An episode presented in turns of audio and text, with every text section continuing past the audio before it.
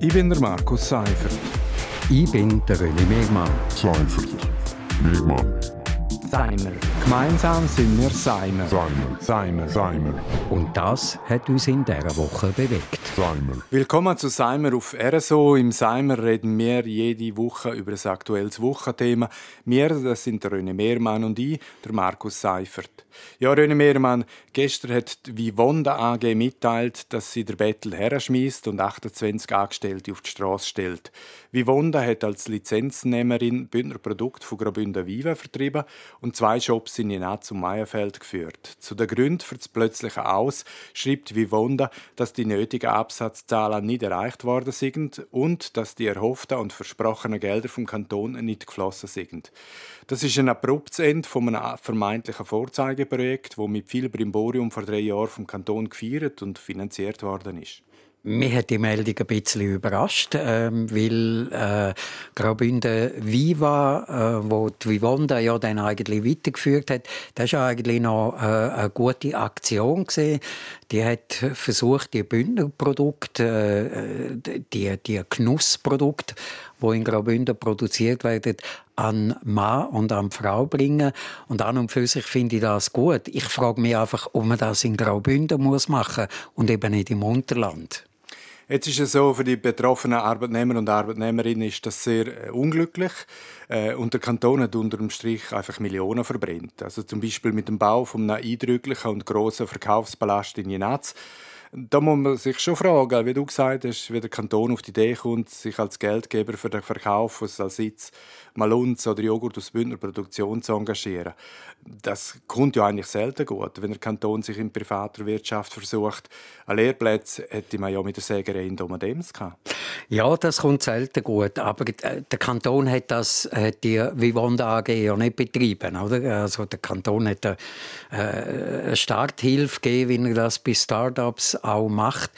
Ich habe einfach gedacht, auch von der Verwaltungsräte her, von den Leuten, die da dahinter gestanden ist, dass ein bisschen mehr wirtschaftliche Kompetenz rum ist. Und ich eben, ich hinterfrage schon, warum man dann einen riesigen Verkaufssaal äh, an, an, an der Nationalstraße in Prättigau macht und warum man zum Beispiel nicht irgendwo in, in Zürich in die City geht oder in Bern in die City und sagt, da können wir das kaufen. Ja, ich denke auch. Also mit diesen Bündner Produkten, die unbestritten gut sind, müssen wir einfach in die Ballungszentren und nicht in Prättigau oder in einer Autobahnraststätte. Ich vermute, man hat sich halt erhofft, dass die Leute, die hier in der Ferien sind und auf, dem, auf der Rückreise dann noch einen Halt machen und dort ein letztes, äh, letztes Bündner Bier trinken oder was auch immer und dann noch Salsitz und Käse kaufen. Ich glaube, da täuscht man sich. Ähm, die Leute sind in der Ferie gesehen, die haben vielleicht so Produkte gekauft, direkt beim Bauer. Die sind auf dem Heimweg, die, die stehen im Stau, die wollen möglichst schnell heim und nicht noch Pause machen.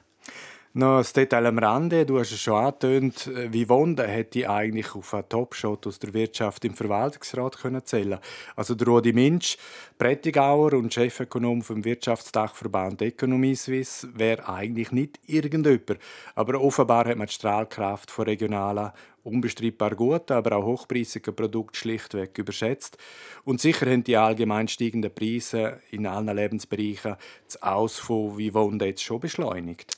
Ja, das äh, spielt sicher auch eine Rolle. Aber äh, wo ich gehört habe, dass der gute Mensch, wo uns jeden Tag fast die Wirtschaft erklärt, wie die funktioniert, da habe ich eigentlich schon mehr erwartet, wenn man es so ein bisschen überspitzt formuliert. Jetzt äh, Schuldzuweisungen bringen im jetzigen Moment sicher nichts, aber was überhaupt nicht geht, bis heute hat niemand Stellung genommen, weder der Kanton noch Graubünden Viva noch Vivendo. Äh, also ich finde es einfach völlig stillos. Also bei guten Nachrichten drängen sich alle Protagonisten immer ins Rampenlicht und wenn etwas an die Wand gefahren wird, dann ist man nicht zuständig. Alle verstecken sich in den Schützengräben und stellen sich dort. Also eine bessere Fehlerkultur bringt man schon den eigenen Kindern bei. Ja, das ist so. Äh, das, es geht einfach nicht. Also man kann nicht nur, man kann nicht nur kommunizieren, wenn es positive Newsberichte gibt. Man muss eben auch anstehen, wenn es, Negatives gibt. Und das würde ja dann vielleicht auch, auch einmal noch der Bevölkerung so, so äh, den Eindruck geben, ja, die stehen da, die haben jetzt zwar etwas probiert, das hat nicht geklappt, das ist ja grundsätzlich nichts Schlimmes. Das, das passiert äh, laufend, man, man hat eine Idee, man will die umsetzen, sie funktioniert funktioniert nicht, okay, abbrechen, äh, wieder aufstehen, neu machen. Oder? Das ist grundsätzlich nicht schlimm. Aber wenn man sich dann einfach versteckt oder so, dann bleibt einfach ein ungutes Gefühl zurück. Ja, und das höchste der Gefühle ist jetzt, dass der Kanton sich bereit erklärt, eventuell am Montag äh, Stellung dazu zu nehmen. Aber das ist ein Schlusspunkt an dieser Stelle. Das ist Seimer Nummer 123. Seimer gibt es jeden Freitag hier auf RSO. Ich bin der Markus Seifert. Ich bin der René Megmann. Seifert. Megmann. Seimer.